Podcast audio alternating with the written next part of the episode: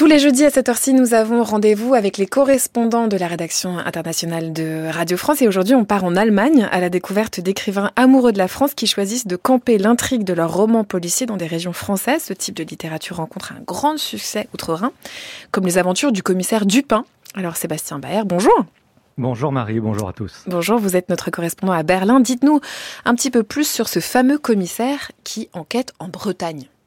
Oui, chaque année au mois de juin, le rituel est immuable. Les lecteurs allemands découvrent une nouvelle aventure du commissaire Dupin, déjà 12 tomes parus et bientôt le 13e. Georges Dupin est un policier bon vivant qui se retrouve muté de Paris à Concarneau.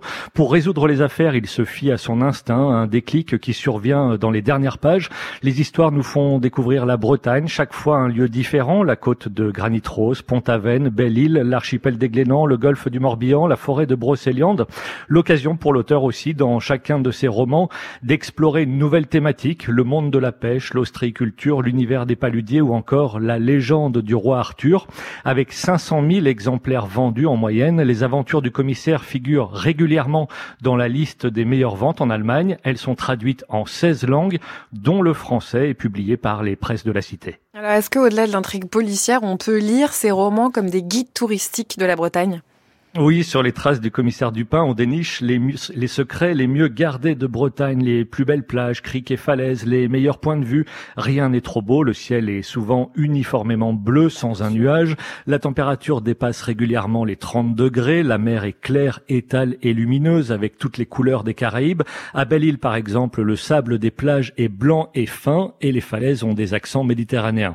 Avec le commissaire, le lecteur fait aussi un voyage culinaire par procuration dans les meilleurs restaurants de la région et les repas sont souvent très roboratifs. Par exemple, dans les disparus de Trégastel, tartelettes aux coquilles Saint-Jacques de la rade de Brest, artichaut cardinal et vinaigrette aux herbes, agneau de présalé mariné et coco de Paimpol, le tout arrosé d'un pinot noir du Val-de-Loire. Entre deux plats, le héros se penche sur le quiz proposé par Ouest France et baptisé Tu sais que tu es breton quand tu possèdes des bottes en caoutchouc depuis que tu es né, tu as besoin d'eau seulement pour laver les pommes de terre, tu te demandes quoi servir en apéritif entre le pâté énaf et le foie gras. Vous savez qu'il y a deux bretonnes dans ce studio quand même, Sébastien. je le sais. Vous savez. Hein. Bon, il est temps qu'on sache un petit peu plus de choses sur l'auteur qui se cache derrière les enquêtes du commissaire Dupin. Oui, il signe sous le nom de Jean-Luc Banalek, qui sonne très breton, mais c'est un pseudonyme. L'auteur s'appelle en réalité Jörg Bong, il a 58 ans.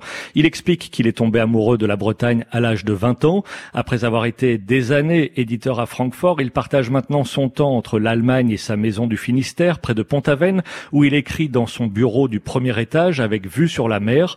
Pour chacun de ses romans, Jörg Bong se rend cinq fois sur le lieu qu'il a choisi pour décor, pour s'imprégner, car toutes ces histoires s'inspirent de ses visites et de ses rencontres. Oui, c'est la vraie Bretagne. Tous les endroits existent en vrai. Toutes les promenades, toutes les criques, tous les cafés, les restaurants. Je m'installe et je vois, j'entends, je respire l'Atlantique, l'iode, le sel. Et ensuite, j'essaie d'écrire de façon à ce que les lecteurs goûtent, entendent et ressentent les choses comme moi quand je suis sur place.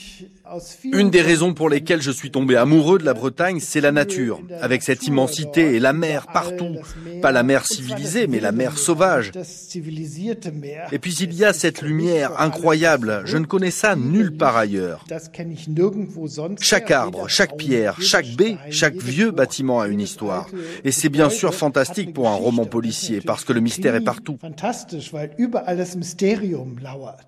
Cela ne vous étonnera pas, Marie, de savoir que Jean-Luc Banalec a reçu en 2016 le titre honorifique de mécène de Bretagne qui récompense une personnalité qui contribue au rayonnement de la région dans le monde. Banalec est, disons-le, le meilleur ambassadeur de la Bretagne pour les Allemands. Des voyagistes organisent même des circuits sur les traces de son commissaire et le comité régional du tourisme propose aussi sur son site internet une page spéciale en allemand consacrée au lieu mentionné par Jean-Luc Banalec dans ses polars. Mais ce qui est intéressant et ce que vous voulez souligner, Sébastien, c'est que Jörg Bang alias donc Jean-Luc Banalek, on l'a compris, n'est pas le seul à explorer ce genre littéraire et à choisir une région française pour décor. Oui, Marie, on peut citer Pierre Martin. Là encore, cet auteur allemand dont on ne sait rien ou presque se cache derrière un pseudonyme. Ce n'est plus le commissaire Dupin, mais Madame le commissaire Isabelle Bonnet qui enquête. Ce n'est plus en Bretagne que se déroulent les intrigues, mais sur les chemins de Provence, au milieu des champs de lavande, dans le village imaginaire de Fragolin. Dix romans sont parus, mais ils ne sont pas encore traduits en français. Madame le commissaire, ancienne chef de l'unité antiterroriste à Paris et qui roule en décapotable, démêle les énigmes avec des méthodes parfois peu conventionnelles on se dit, tiens, tiens, qu'il serait intéressant que les deux héros, le commissaire Dupin de Bretagne et la commissaire Bonnet de Provence, se rencontrent un jour. Et pour ceux qui, ou celles et ceux qui voudraient rencontrer le père du commissaire Dupin, sachez que Jean-Luc Banalec sera à Quimper le lundi 22 avril pour une rencontre et une séance de signature, j'imagine, bilingue. Merci beaucoup Sébastien. Merci. On peut vous réécouter lecture sans frontières, franceculture.fr.